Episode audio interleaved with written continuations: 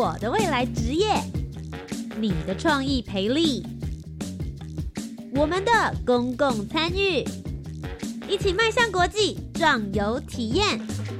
你的青春，你的青年时代，这里是青年故事馆。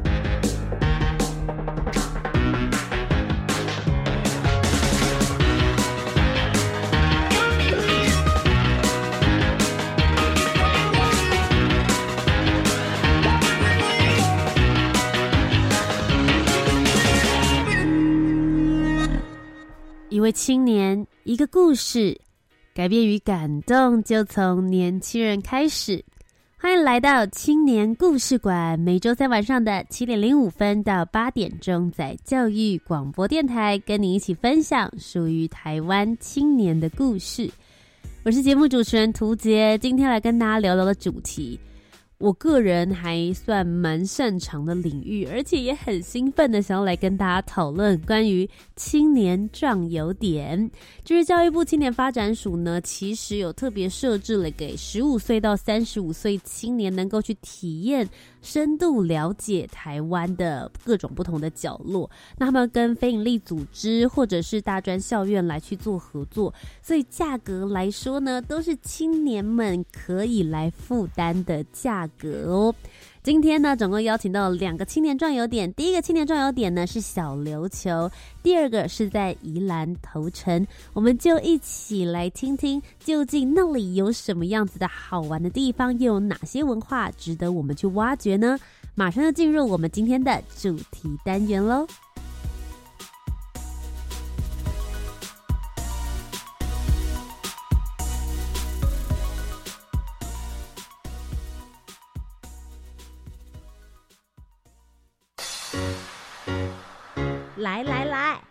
外之功，壮游体验，感动地图，青年壮游，I wish。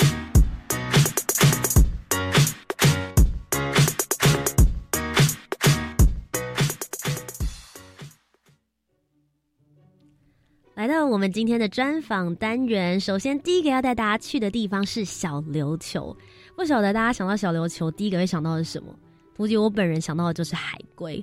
我人生第一次体验潜水，就是在小琉球。说老实，我是一个超级怕水的人，所以我记得我在岸边大概挣扎了三十分钟，一直到我的伙伴浮上来跟我讲那边有海龟，大概一分钟之内立刻沉下去，想说海龟在哪里？那个兴奋感完全就让我忘记了恐惧。这个就是我对小琉球最大、最大、最深的印象。而且让我一次又再一次好想要再访这个地方。如果你是十五到三十五岁的青年，你都应该要到小琉球去感受它的活力跟海。今天呢，我们就邀请到了小琉球青年壮有点的两位女孩，要来好好的跟我们分享。欢迎。嗯，大家好，我是来自大小港边热带雨林的行销企划佩允。那今天呢，会来跟大家分享关于小琉球壮游点的内容。那先讲大小港边热带雨林成立于二零一七年底。那当时候我们将这个行动范围设立在大大鹏湾、小琉球、东港以及林边地区。那其实我跟小琉球的渊源，在我上一份工作的时候就开始了，带着布洛克踩线团来到小琉球的正好友环保民宿。然后认识了里面的老板郑南哥，他是一个皮肤很黑的老板，可以看出来，就是他平时一定是常常在海边奔走的一个大男孩，很大家想象中的离岛人的感觉。对对对对对。然后他其实呃内心是很温柔的一个人，他开始跟我分享他对于海龟的生态调查，跟对小琉球的一些环境保育的概念，到他。怎么落实把整个民宿成为一个生态友善的环境，让我真的是非常感动。然后其实我本身是澎湖人，那有一句话是说，在小琉球有百分之九十九的几率看到海龟。但是在澎湖有百分之九十九的几率你看不到海龟，嘿，倒过来了。对，所以我就开始思考说，哎，怎么会这样子？然后其实呢，就发现其实小琉球这个本岛上面，它的生态保育友善都做得非常好。那有没有可能性是说，我们把不同台湾的人，甚至外国的人带到小琉球来，来学习他们日常生活中如何减速、维持环保这样子的一个概念，然后把这样子落实在他们的日常生活中，带回去本岛，让全台湾都有可能可以有一个生态这么美好的地方。嗯，刚刚第一个跟我们介绍的是佩云，但不知道大家记不记得，我大概在两分钟前介绍说是有两位女孩，所以第二位你的故事又是什么呢？玉莹。Hello，大家好，我是玉莹，呃，然后我也是大小港边热带鱼林的活动企划玉莹。对，那呃，我第一次到小琉球球小琉球其实是呃很小很小的时候吧，哦，大概就是爸爸妈妈带你去的。对十几年前。嗯，那个时候的印象你还记得吗？嗯、记得我是当天来回的，好好好赶哦，跟哦。外婆，然后呃家人嗯一起到岛上。你是哪里人？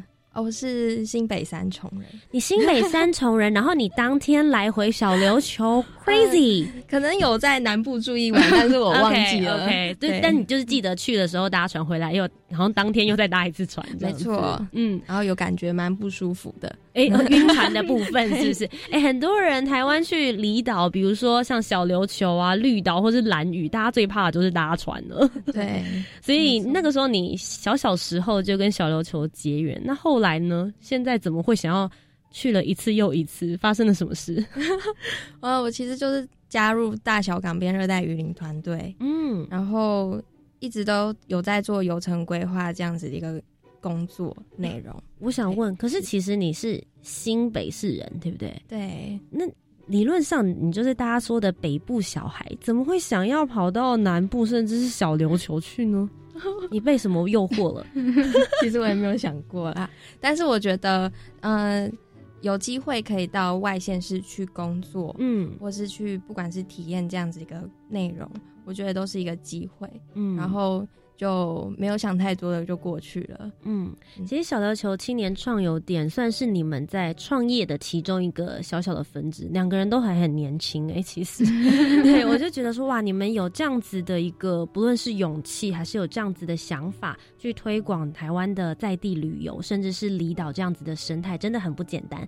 今天我们就在节目当中好好的来听听你们所要推广的小琉球，究竟除了大家一般想象中的这些游程行程之外，还有哪些我们不知道？希望能够透过你们来挖掘的。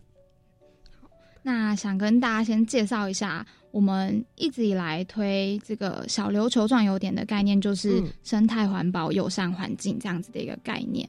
那今年度我们有加入一个非常特别的环节，就是一个叫做制造垃圾袋的环节。那制造的意思就是自己制造出来的垃圾，嗯然后这个袋子里面你会装有你这两天一夜在小琉球制造出来的垃圾。是。那这个垃圾袋很特别，它是用我们那边的林边地区养殖渔民的那个饲料袋重新做成的一个束口袋，然后带到小琉球去。所以在小琉球当到的时候，你就会被赋予一个任务，是你要收集你这两天一夜的垃圾。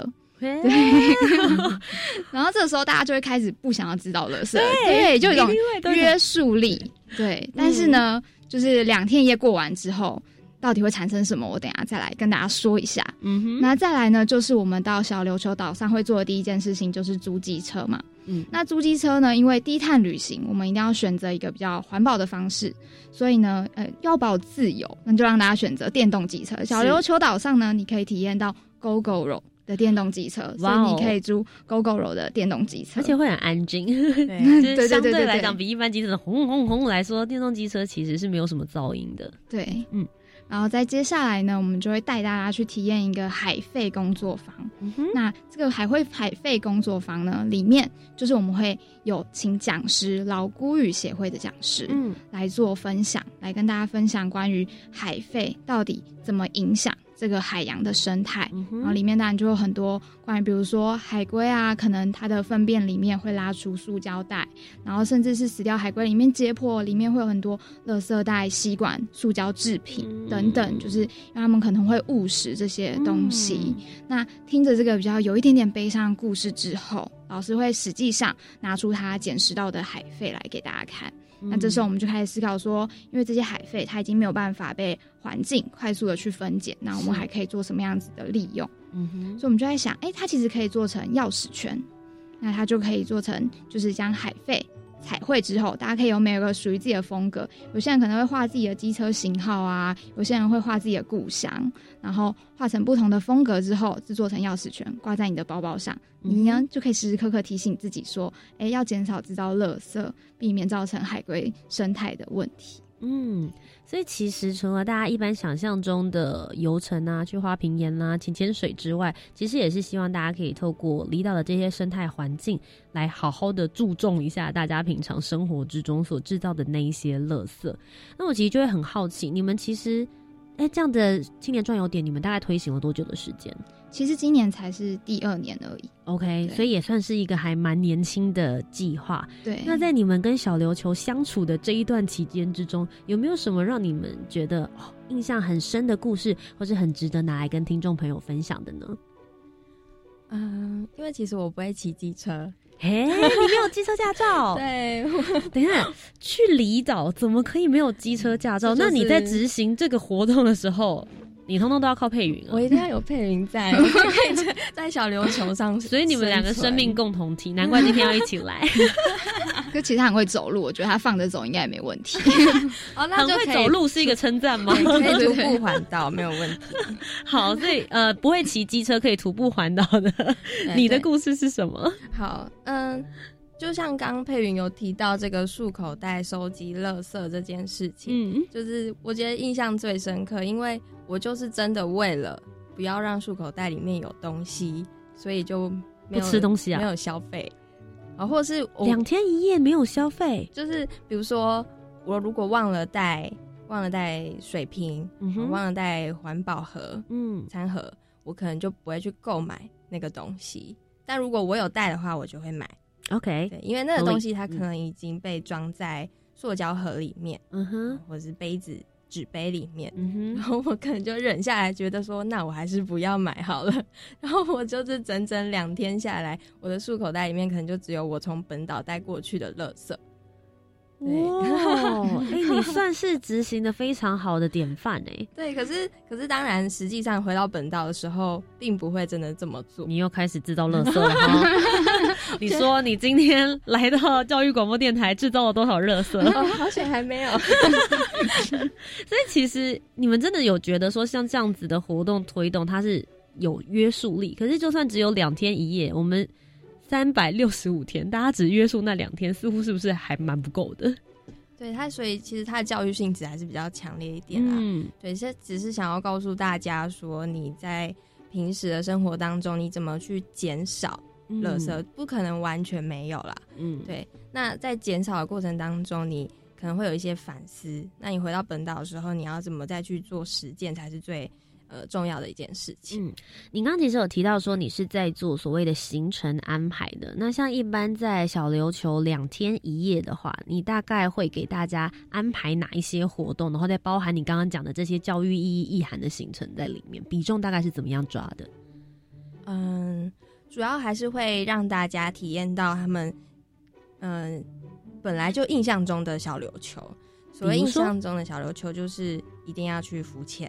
看到海龟，不然他们会很失望。对对，然后当然骑机车环岛，嗯，也是一定要的。那至于说要不要去看一些知名的景点，像花瓶岩、美人洞这些，我们可能会安排两到三个小时的时间，让大家是用自由探索的方式去环岛。OK，有一些自由时间啦，这样子。那如果说呃，也有一些学员他是反映他希望有一些在地的导览解说员可以带着他们，或许我们未来在。呃，安排的过程中也可以安安插一些这样的时间，嗯，然后让在地的人带他们去走走。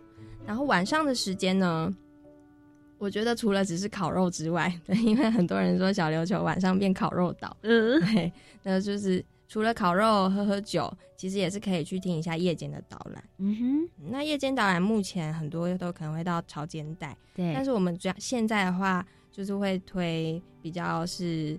岛上的文化导览，对，然后可能跟庙宇有关，嗯，就是让我们认识的呃理事长很会说话，然后是真的是在地的小琉球人，嗯，带着大家，可能是一个呃不是很普通的一般形式的导览解说的内容，可能带入他自己的一些故事，我觉得是蛮有趣的。所以就是让大家白天跟晚上都很忙。这两天一夜的话是非常丰富的。那佩云呢？你自己跟小琉球之间又有什么样子的故事？嗯，刚刚玉莹有说到说那个我们垃圾袋的部分，其实呢，我最近就是刚收到两个人的讯息，嗯，就是嗯，他们结束了我们的行程，然后刚才结束了大概一周左右吧，我就看到有个男生，他在我们下午茶反思时间的时候，坚决觉得他用环保杯是非常的不便利的事情，可是呢，他在居动态上面竟然打卡说他买了新的。餐具就是碗筷、杯子，他决定要开始落实这件事情，因为他去了小琉球回来之后，他有这样感受。对，然后两天前我遇到上次去的一个女孩，然后呢，我们要一起去买午餐的时候，他居然拿出了跟我一模一样的食物袋。我也是很惊吓，然后他也告诉我，去完小琉球之后，他就发现这件事情真的是太重要了。嗯，所以我们很难，虽然很难去追踪他们后续的成效到底是如何，但是很多人其实是在结束这个行程当中有受到很大的反思。然后虽然当下可能思考觉得不愿意，但实际上就渐渐的还是有把这样子的行动落实在自己的生活上面。嗯，然后这是我就是非常印象深刻的一件事情。那其实除了像你们在这个青年壮游点当中，你们有不断的在推出减速，或者是让大家了解这个生态。你们如果要让你们自己各举一个，你们觉得小琉球最迷人的地方，或是最吸引人的部分，你们会觉得是哪里呢？最吸引我的部分应该还是海洋吧。嗯，对，因为。毕竟，呃，我是很喜欢动物的一个人，嗯，所以我觉得可以到海里面去看到海龟这件事情，是我觉得最呃印象深刻的，然后也是让我觉得最期待的部分。那其实，在小琉球，你们因为毕竟也算是有开始这样生根，今年是第二年，然后有待在这样子的行程的部分，有没有认识了什么人，也让你觉得说可以让小琉球变得对你来说是一个更特别的地方？嗯。刚佩云有提到正南哥，就是我觉得让我呃可以停留非常久的时间，就只是听他讲说在小琉球他怎么落实环保，嗯，怎么推广环境教育这件事情。嗯，因为我觉得他是辛苦过来的一个人，对，因为可能在小琉球的岛上，因为要发展呃观光产业啊，然后一定会牺牲掉环境的某些保保护的部分。嗯，可是他可以为了，呃，跟别人不一样，然后就去呃实施他就是一定要坚持环境保育这件事情，就我觉得很感动。然后当然也是就是有佩云推荐让我去认识正南哥，对，不然我也对小琉球就是抱有一种哎，就是一个观光的地区，嗯，它并不是大家想呃就就跟我一开始想象的那样，有点不太一样。那佩云呢？嗯，正南哥是其中一个，因为毕竟他是启发我最深的人。那我想讲一下我们配合的潜水店，它叫水拉潜水。那第一年我遇到他的时候，我就是想问他说有没有什么方式，因为其实那时候很多人给我们建议，就是说浮潜这件事情仅仅浮潜没有办法让大家把对于海龟的感动跟环保这件事情完全结合而带走。那我就跟水拉讨论说，有没有可能性是说在浮潜之前，我们给大家一些分享。的过程，然后让大家就是看到海龟的当下，其实记忆点是有很多重的，就是不仅仅是海龟那个感动，是对，所以呢，我们就开发出了一个类似海龟的，就是工作坊。那一开始呢，他会就是播放一个海龟舞，然后大家就是一起就是手舞足蹈的跳个海龟舞之后，他就会开始介绍海龟怎么辨别公母啊，什么温度出来是母的，什么温度出来是公的，所以跟世界的那个天气暖化有什么样子的影响，然后进而在这个整个工作坊结束之后，大家才下到水看到海龟的那一刹那，然后。当你下到水看到海龟那一刹那，然后还还看到一个塑胶袋飘在前面那个瞬间，你真的是会，就是会很憧憬，所以你会很希望说，就是在下一次你来的时候，是不是因为你的一点点改变，这个景色会变得有点不一样？所以我觉得这个潜水店的老板，我真的是非常感谢他愿意跟我们这样子做合作。嗯。那其实，在这个青年壮游点当中，我们一直都鼓励的十五岁到三十五岁的青年，其实可以透过短短的，不论是两天一夜，甚至是一天当日来回，我们刚刚也有听到例子了，其实都是可以做得到，好好的去感受一下台湾离岛的魅力。那在今天专访单元的第一阶段，请问两位有没有什么话想要来好好的推荐小琉球给十呃我们十五岁到三十五岁的青年呢？好，嗯。我觉得在这个过程当中，我还是最重要的啊！你除了只是到小琉球去体验当地的的游程体验之外，跟其他的青年互相的交流也是很重要的事情。呃，因为上一次我在整个过程当中，我跟其他的青年一起聊聊天，或者是度过一个在酒吧里面 喝酒，然后对了解到他们的个性之后，我才惊觉到说，哎，原来其实自己是很渺小的。对，因为大家做的事情都非常的厉害，很特别，然后从此，呃，也会给自己一些机会，让自己可以到其他地方去走走看看，然后认识不一样的人。我觉得小琉球它整个气氛就是很适合放松心情，所以你到这个地方很容易就把你的所有感感官都打开。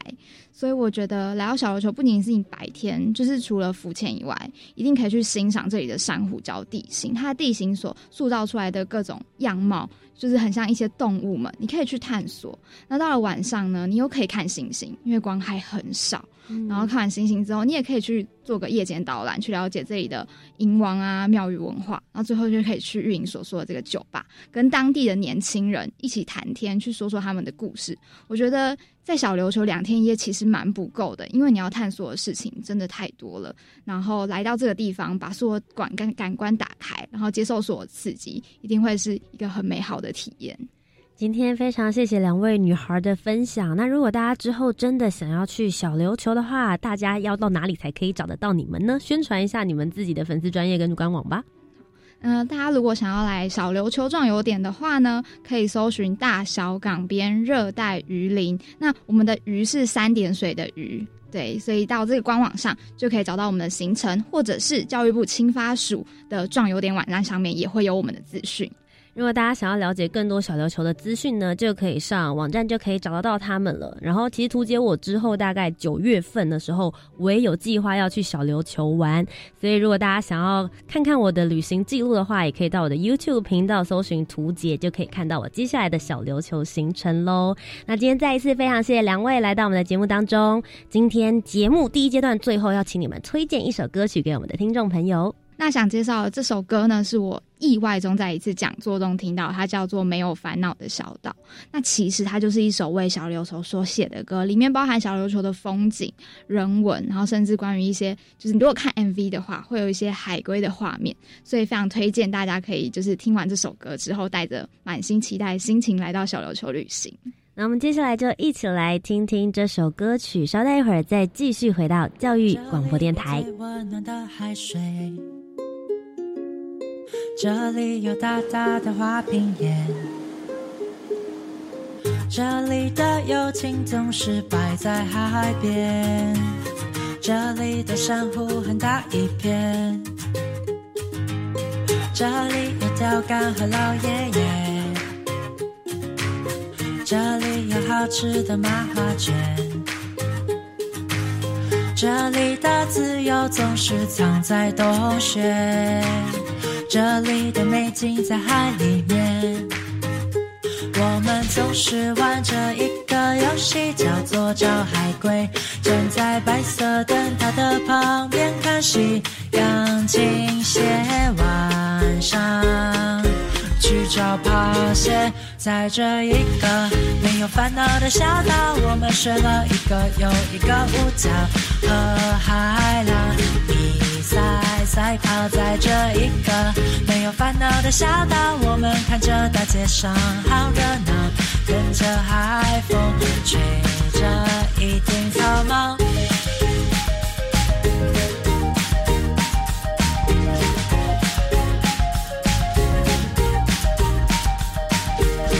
夏天喝饮料用塑胶杯，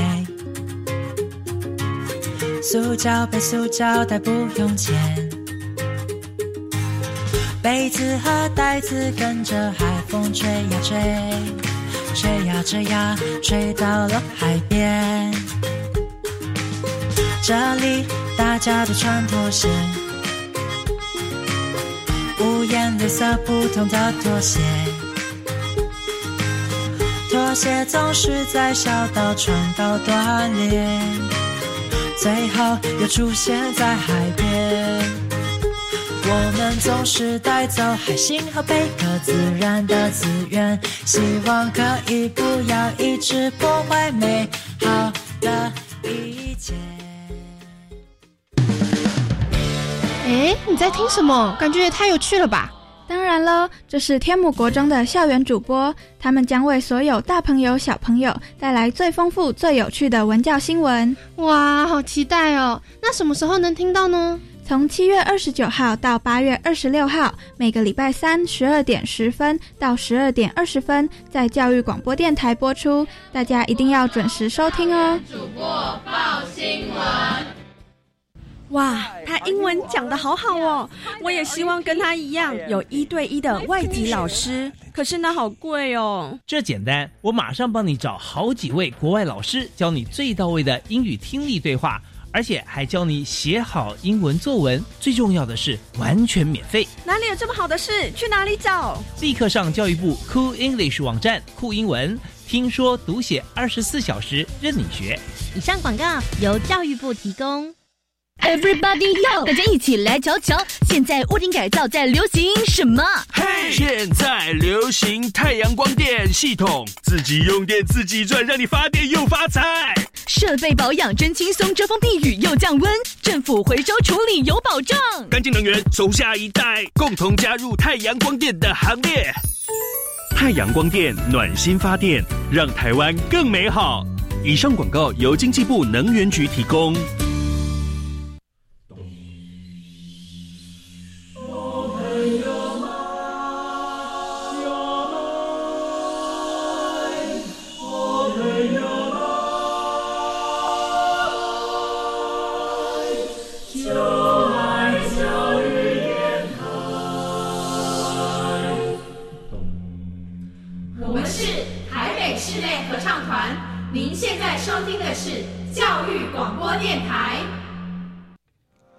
欢迎回到青年故事馆，我是节目主持人涂杰。今天接下来的下一个青年壮游点要带大家去的地方就是宜兰了。呃，宜兰其实对我来说最大的亮点跟特色，是我最近很常去冲浪。夏天到了，我觉得乌石港大家就会想说啊，去到那边冲浪非常非常，尤其是我们通常都是早上去，大概我四点半从台北出发。然后开始开车过去，六点钟那个浪，然后这样那个太阳，就觉得哇哦，非常非常享受，很值得大家去宜兰走一趟。但事实上，头城不只是冲浪哦，这边还有非常多的故事。今天我们就让达人来带路，让你好好的了解究竟头城这边的文化是什么。但今天这位达人其实。还蛮特别的，他自己本身其实也是教育广播电台的主持人哦，一起来欢迎洪仁宏阿鹏。嗨，呃，各位呃主持人还有各位听众朋友，大家好，我是彭仁宏。大家也可以叫你阿鹏嘛，对不对？对。怎么样？就是是不是刚刚差点就觉得好像进入自己主持节目的状态了？嗯，不不不，呃，就是一个互相、互相、互相、互相在空中对，互相你丢我捡的概念，还蛮有意思的。你今天来到我们节目当中，你今天是达人的角色，要带我们一起去到宜兰的头城，对不对？是，没错。你跟头城这边的缘分感觉还蛮长的。是。我其实是那个时候是因为几年前因为回到家乡府研发替代役的关系，嗯，那后来邻居跟我说，他们家的对面哈有一个这个头城第六、第七届老镇长的故居，他叫做邱金宇哈，嗯，邱金宇老镇长故居可能要拆掉变停车场，那问我有没有兴趣把它承租下来，嗯，那事实上我那个时候其实我还在当兵，所以基本上我那个时候也想说，哎。我到底有没有那个财力？而且我也想说，我住下来不知道干嘛。嗯，但后来驱使我愿意把头洗下去，就是所谓的感性大于理性。最重要的那个关键点是我听到，我听到就是要被拆掉了，所以可能要被拆掉了，所以我就没想那么多，我就先把我当兵的钱先拿去跟屋主承租这个老屋。为什么？为什么我觉得这个老屋值得被保存？嗯，因为它就在我们头城的这个妈祖庙的旁边。哦，头城妈祖庙的旁边，其实我光是听到刚刚说一个古厝，然后要被拆掉变成停车场，感觉住在这个屋子里面的所有曾经发生过的人事物历史，好像就会随着这个房子不见而就这样子消失在空气之中了。可以感觉到为什么你会如此的不舍。不过其实承租下来是一件事，它是一个冲动。但接下来你是怎么样让这个故事发展下去的呢？是，所以我们在一开始的时候，我那时候就是一边当兵，然后一边运用下班跟周末的时间，从事有关啊社区或者是青年参与社区或艺术进入社区的活动。比方说，像大家可能呃。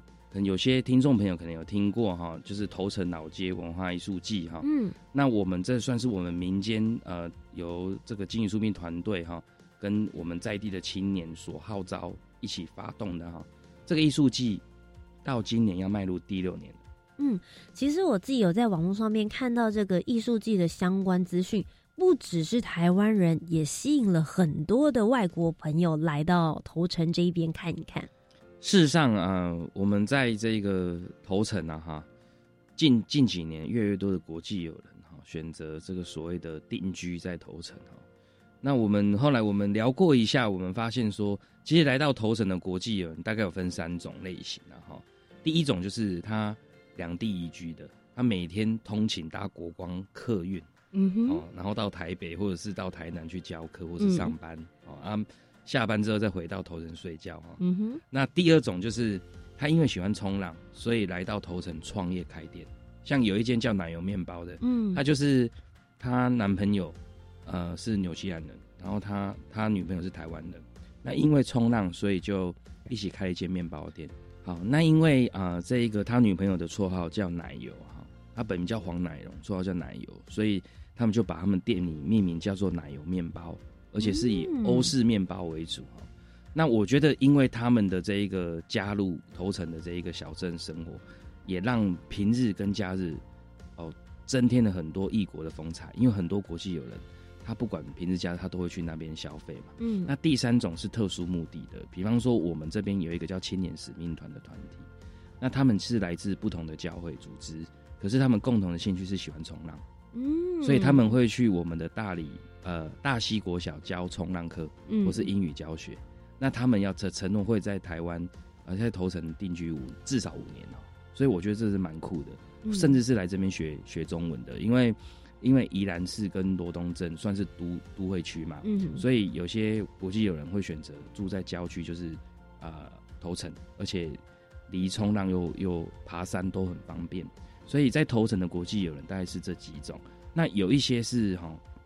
有一些是非冲浪挂的，他可能是译文挂，比方说像金曲奖的这个入围作曲家，他是来自阿根廷的米马丁。嗯，那几年前他那时候因为上这个租屋网，那搜寻房价两万块，然后靠海边，所以 Google 地图就帮他带到了我们的头城。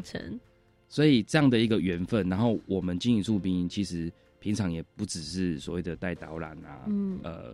或者是解说之类的，事实上，我们也身兼的帮他们办协助他们办身份证的的这种申请，甚至是帮他们找这个幼稚园啊，然后教瓦斯、里联联络里长哦，甚至是他们有点类似他们的许愿池。比方说，像我们去年的艺术季就邀请呃这一个来自阿根廷的金曲奖入围作曲家穆萨啊米马丁，跟这个二分之一强歌手来自意大利来台湾十一年的吴子龙。那我们他们就有一个愿望，希望办一场音乐会是给头城的阿公阿妈听的，所以呢，我们就帮他策划了一场叫做“你懂不懂”音乐会。在去年的艺术季的这个夏天呢，在这个两百五十几年的妈祖庙加呃庆元宫呢，在那边办了一场音乐会，然后真的来了很多阿公阿妈哈，而且都座无虚席哈。那我们就邀请了这个穆萨。然后吴子荣，还有我们头城在地歌手这个杨树浩哦，那类似像这样的一个过程，其实上我觉得我们的我们金鱼出兵呢，其实并不只是呃旅行的或者是文化体验是一个手段或是一个过程，但是我们平常在做的是把在地生活圈建构跟连接这样的一个角色。嗯。因为其实我觉得，作为一个青年壮游点来说的话，大家会想说，哎，也许我想要探索宜兰、探索头城，可以来找金鱼醋逼。但事实上，他们不会天天都在带导览，天天都在带团，然后每天好像都是在。挖掘新的事物，事实上，对于他们来说，连接在地的各个资源，真正的让大家所谓的壮大头城这一块生活圈。毕竟他们就是生活在这边的人，也希望能够把自己的认同感、归属感，透过这样子的方式，也能够不断的建立起来。不过，其实我会蛮好奇的，我们会说，哎，这里是。宜兰头城的青年壮游点承担单位呢，就是金鱼醋鼻。当初为什么会取这样子的一个名字呢？是当初其实就陈如刚才一开始有提到哈，就是说，因为当初这个是呃邱金鱼老镇长第六第七届老镇长的古厝嘛哈，那所以我们那时候在想到说，哎，他们家的这个客厅是过去老镇长跟大家泡茶聊天的好地方啊，是所以我也在想说，那我应该是要把这个老屋的精神。把它延续下来，而而不不一定我要把它整个换装，然后抛光，呃，什么什么打蜡之类的。事实上，我觉得我更重视的是它这个原本这个老屋它的生命故事，跟它的这个精神。嗯，所以我就把它命名叫金鱼醋冰啊，就希望跟大家做喝醋冰。所以我们目前的这个空间，一般人大家听到我们命名叫金鱼酥冰，很多都问我两个问题。第一个问我说。请问一碗鱼汤多少钱？啊，不然就问我第二个问题，说，请问你会帮我宅配一盒那个那个什么鲜物，那个什么电商有没有？以为我们是鲜鱼的电商平台？哎，其实我们也没有做这个，虽然我们离海边很近。我觉得我第一个会想要问的是金鱼在哪里？你们有养金鱼吗？哎，没有，但是我们的我们的招牌是金鱼，我们招牌是请我们在地的那个铁工师傅，嗯，他是复兴美工毕业哈，是我们头城木村拓哉，那请他帮我们。设计这个铁花窗元素的金鱼出兵的招牌，嗯，而且会随着风吹哦，并不是我们一般的广告的那种广告社的那种扛棒招牌，而是是是那种刻字化的哈，就是有铁花窗 style 金鱼造型的招牌，会随着风吹。其实我蛮想要问的是，因为你们在投入的过程之中，其实蛮 focus 在有关于。头城老街的这一块的故事，可是我相信有很多的听众朋友，第一个反应一定跟主持人突击我差不多。台湾其实以某某老街为命名的地方真的是太多了。那如果以阿鹏你自己本身来说，你会觉得头城老街真正它最大的魅力或最大的故事跟亮点，如果让你来说的话，你会觉得是哪一些？呃，事实上，我们虽然说我们啊，主要是以这一开始是以头城老街为主，但事实上，我们现在其实关注的是整个头城头城小镇，嗯，这个魅力小镇哦。那以头城这个老街来讲，事实上，如果讲，我们可以用一个角度来看，它其实就是我们南洋平原第一条商业街，是，所以那个角度就不太一样哦。那我们这条老街，说真的，跟一般大家认知的这个老街。呃，有卖臭豆腐啦，然后或者是说，呃，挤得水泄不通啊，哦，其实都真的，真的跟大家想的完全不一样哦。就是我们的老街呢，它其实虽然只有六百公尺，可是这六百公尺的过程当中，我们其实是是在这个南北土地公庙中间妈祖庙，嗯，好，就是所包围着。所以虽然只有六百公尺，可是事实上我们这条老街也算是非常人文荟萃哦。我们这条老街出了两位县长。三位镇长都集中在我们的这个老街上，因为过去呢，过去因为这一个呃这一个开发跟这个河河港的这个贸易，所以在老街上的这一个为什么要用这个呃土地南北土地公庙，是希望守住大家的财富，是，所以在老街上的人其实过去其实都是算是有赚到钱，我们有被庇应，对，没错没错，所以你就想象就是说。在过去来讲，老街上它其实是有在卖那种南北杂货的，嗯，那甚至也有字面的啊。然后我们现在的这个老街，呃，如果你平常去走，如果没有人带的话，你你可能就是可能南走到北不用十分钟。但是如果今天找到金鱼出品，我们可以告诉你有更多不同的视角，你会觉得非常有趣。嗯，因为我你就想象说，大家可能都有或多或少可能都有听听过或者是看过周星驰那个功夫里面的猪笼城在。那我觉得我们头城其实就很像是隐藏在这个小这种小镇啊，隐藏在巷弄里面，甚至是在老街上面的，你可能不知道的这一些卧虎藏龙的斜杠职人，都隐藏在这个巷子里面，或者是说你可能走在街上，走在老街上，你看到有一个阿伯穿着吊嘎，穿着夹脚拖，你可能不会知道原来他是一个这个所谓的这种县内这种。是非常响叮当有名的书法大师，那你也不会知道说，原来躲在这个槟榔摊旁边这个车库里面，专心的在做研做那种木雕研究的，他是国宝级的国家工艺奖的这这木艺大师。哇！所以我们这些卧虎藏龙的这一些高手，其实都隐藏在这个老街上的这个街廓范围里面，只是等待我们去挖掘。所以，其实我们当初经营出品。梦成就很像是以前那个阿亮出任务的概念，就是你要不断我们的日常生活，并不是看着旅游书去找到哪些特色点，而是我们靠我们靠我们这些左邻右舍、邻居、阿公阿妈的推荐或介绍，还有我们自己感受，去一一的去拜访这些人。他他其实不是他其实不是天上掉下来，而是是你要呃每透过每一天的这种生活跟感受，然后去把头层的魅力跟更多的人分享。其实刚刚阿鹏讲的，我真的非常非常感同身受。我刚前面有讲了嘛，我最近很常去宜兰冲浪。那其实乌石港距离头城老街非常近，你开车大概五到十分钟之内就到了。所以通常大家冲浪很累的时候，体力耗尽，我们就会往头城老街那边去。通常一去你已经吃东西，然后走一走之后，也是有这种感觉，就嗯哦，六百公尺好结束喽，回家。可是，其实真的没有去想到说，哎，也许隐藏在这些巷弄里面，它真的是有很多的故事，甚至每一个人，也许你都可以跟他聊上一整天的时间，还挖不完他们那些精彩的记忆。所以，其实我会很想要问一下阿鹏，你们在设计的好几个行程里面，就有别于我们自己去走马看花，其实是会有一些主题设计的，对不对？有没有一些比较有特色的，也可以来跟大家做分享？比方说，我就举一个哈，比方说像这个鲑鱼私有。的这个体验行程好了，嗯，那过去因为我们越深入就越了解，我们知道的真的很少哈。是，后来知道原来过去我们头城过去有这个第一届县长卢占祥哈，他那时候就召集了这一个头城的十八个在地士绅，组成了一个叫做灯影银社啊。那这个灯影社做什么呢？你就想象一下，你就想象一下，大家可能都有听过福人社或青商会是。那我们现在的这个性质会比较，我们现在这个当下当代这个状态性质会比较像是，呃，比较像联谊性质，哦，吃饭聊天，哦，这种社交功能。那以前的这个，以前的这个。呃的这个福人社会倾向这样的性质，我都觉得，如果我今天是我的我是会员的话，我觉得我应该会胃溃疡或胃下垂。为什么呢？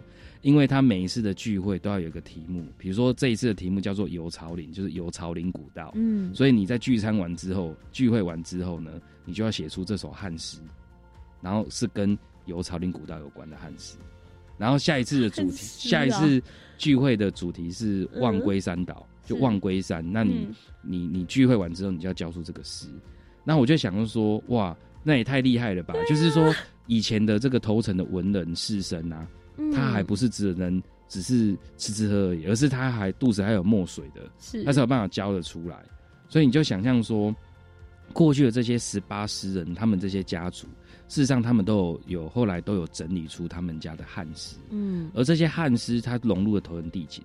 但是如果我们今天我们青年壮游点，我们经营出名团队没有把它整理出来的话，它真的就摆在图书馆，而且很少人会去翻。没错，所以重点是在于，就是说，我觉得，呃，好，我觉得青年壮游点或是经营出名在做的事情，好玩的点在于说，你把原本你觉得，呃，就是很平淡无奇的，或者是你没有留意到这些蛛丝马迹，你把它重新文化转译，或是重新的诠释。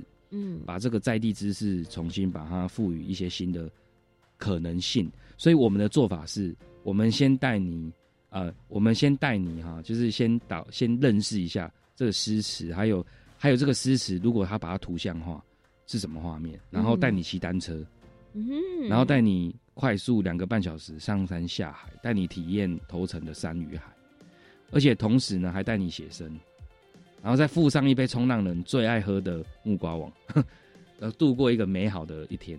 我想问一下，这个行程如果那个艺术细胞不是很好的人也可以参加吗？没错，没错，就是大家不用太，大家不用太太见怪，就是说啊，这个会不会会不会就是呃呃，因为没有办法解题，不会哈。其实它的重点其实是呃，其实是在于让你能够快速去体验头层的山海的这种交汇的一个概念。嗯，然后同时他还可以教你技之长。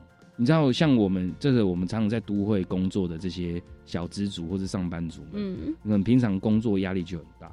那你你周休日的时候，你也不要，你也不是你想切换一个新的环境，转换一个新的放松的心情，想要学一点技之长，可是又不想那么难，然后想要有点运动，但是不要过劳哦。然后然后在天气最热的时候，来一杯在地的呃。就是那个有别于这种小七或者是传统的便利商店买超商买不到的在地的饮料，而且这个东西喝到还能够爽，然后打卡的这种，大概就是我想这就是我们青年壮游点的最大的不一样吧。你真的很懂现代人的心声诶，刚刚每一句都直接刺中我，就是哦哦哦，那这样子还不出发吗？所以其实我们呃经营书面也好，或者呃或者是青年署青年壮游点也好，其实。我们的共同的使命，或是共同的心声，都是希望能够站在使用者的角度，然后去思考，呃，我们做的东西如何有别于一般的所谓的体验，或是所谓的小旅行。其实现在的旅行越来越多哈，特别是现在的这个国旅大爆发嘛。是。那如果你只是就原本的贝多芬啊，就是你把旅游书打开，然后背一背就去考试。这个知识跟你自己实际体验转化出来的，呃呃文化转移的这样的内容，事实上它是会，其实是我们是不断在创造新的内容跟服务体验，让更多呃呈现出更多前所未见或是比较少能够接触到的内容，去增加大家的啊满意度跟大家的这种体验氛围。我相信听到这边呢，大家就觉得啊，好像真的可以准备好出发去找阿鹏了。那如果今天的听众朋友听完之后，觉得对于宜兰头城这边的青年壮游点有兴趣的话，要到哪里可以找得到你们的相关行程呢？是你们可以透过呃，各位听众朋友可以透过不同的管道啦，哈，一个可以透过我们这一个青年署青年壮游点的网站，那另外一个你也可以搜寻金鱼触兵啊，或是头城老街文案书记的粉砖。都可以找到我们相关推出限定版的相关的行程。今天非常谢谢阿鹏非常精彩的介绍。今天在专访节目的最后呢，是不是也请你推荐一首歌曲，能够代表不论是宜兰头城，甚至是你今天的心境呢？好，我想推荐的是那个呃范玮琪的启程哈。为什么选这首歌？为什么想选择这个启程这件事情？是因为呃呃。就是你每一段人生，你你其实就很像是呃重新再出发。那那每一段路呢，它都是一个，它它有它有结束，但它也是诞生了另外一个开始。那我曾经我也没有想过说，呃，我出去念大学跟研究所，我会回到家乡。然后我也没有想到说，我回到家乡服完兵役之后，我还是继续留在家乡。那留在家乡之后呢，没想到说我会继续。越陷越深，然后无可无法自拔。但是这样的每一段的这个启程，其实你都会有更多呃更多的这个宝，或者是更多的这样的一个生命经验，等待你去挖掘跟啊开发。今天非常谢谢宝藏男孩阿鹏来到他们的家乡，也挖到了属于他自己的宝藏，在头城他的老家。那我们接下来就一起来听听这首《启程》。每一天都有一些事情将会发生，每一段路都有即将要来的旅程。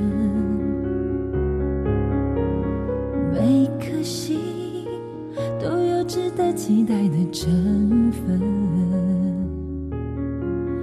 每个人都有爱上另一个人的可能。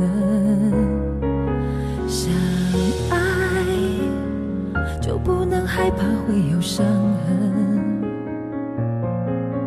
没有人完整，却有人能信任，才找到有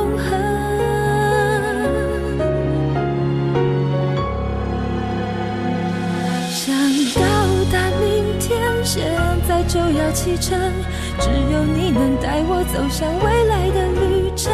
想到达明天，现在就要启程，你能让我看见黑夜过去，天开始明亮的过程。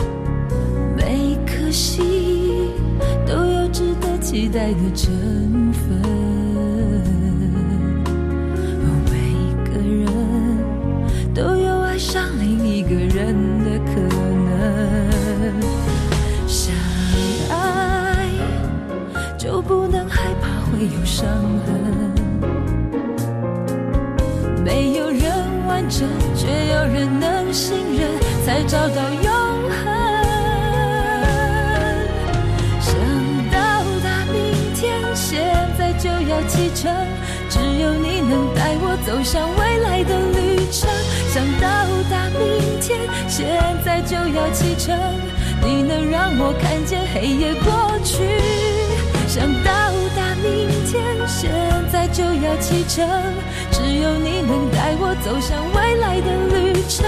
想到达明天，现在就要启程，你能让我看见黑夜过去，天开始明亮的过程。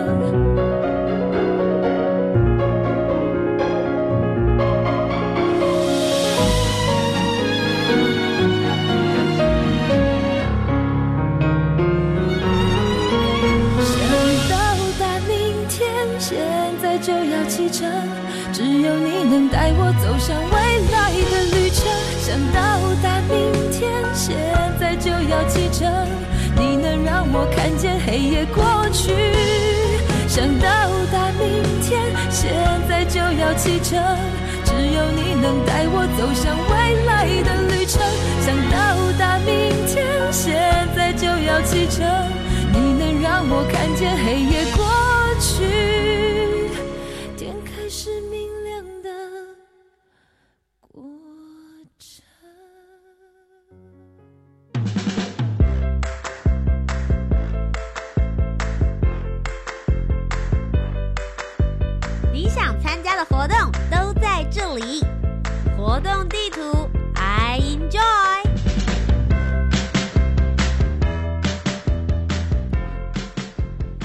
图 I enjoy，跟大家分享教育部青年发展署即将举办的精彩活动以及企划有哪些呢？首先是创创大学堂国境之南的创创新趋势创创座谈沙龙，即将在七月三十号礼拜四下午两点，在高雄市数位内容创意中心来举办喽。那最主要这一次呢，是希望能够集结南部新创的能量，欢迎有兴趣的朋友可以踊跃的报名参加。如果想要报名的话，可以搜寻“创创点火器”。相关的网站或是粉丝专业都可以成功报名哦。接着今天的第二个活动是超暖青年国际偏乡轻盈的行动计划，现在正在征建当中，一直到十月三十号为止。这个计划最主要是希望能够鼓励青年关注国际议题、偏乡以及高龄人口的服务，以自身的经验或是结合专业的技能，透过多元方式来宣导或介绍，以创新科技的点子提供高龄族群所需的服务。希望能够以青年影响青年的方法来卷动更多的青年认识以及了解这些议题了。如果大家对于以上的活动有兴趣，也可以搜寻教育部青年发展署的官方网站，就可以找得到喽。以上就是今天的青年故事馆，每周三晚上的七点零五分到八点钟，在教育广播电台。我是节目主持人涂杰。如果你对于节目有任何的建议，也可以上 Facebook 粉丝专业、IG 或是 YouTube 频道，就可以找到我涂杰就 OK 喽。那么我们就下周节目再见啦，拜拜。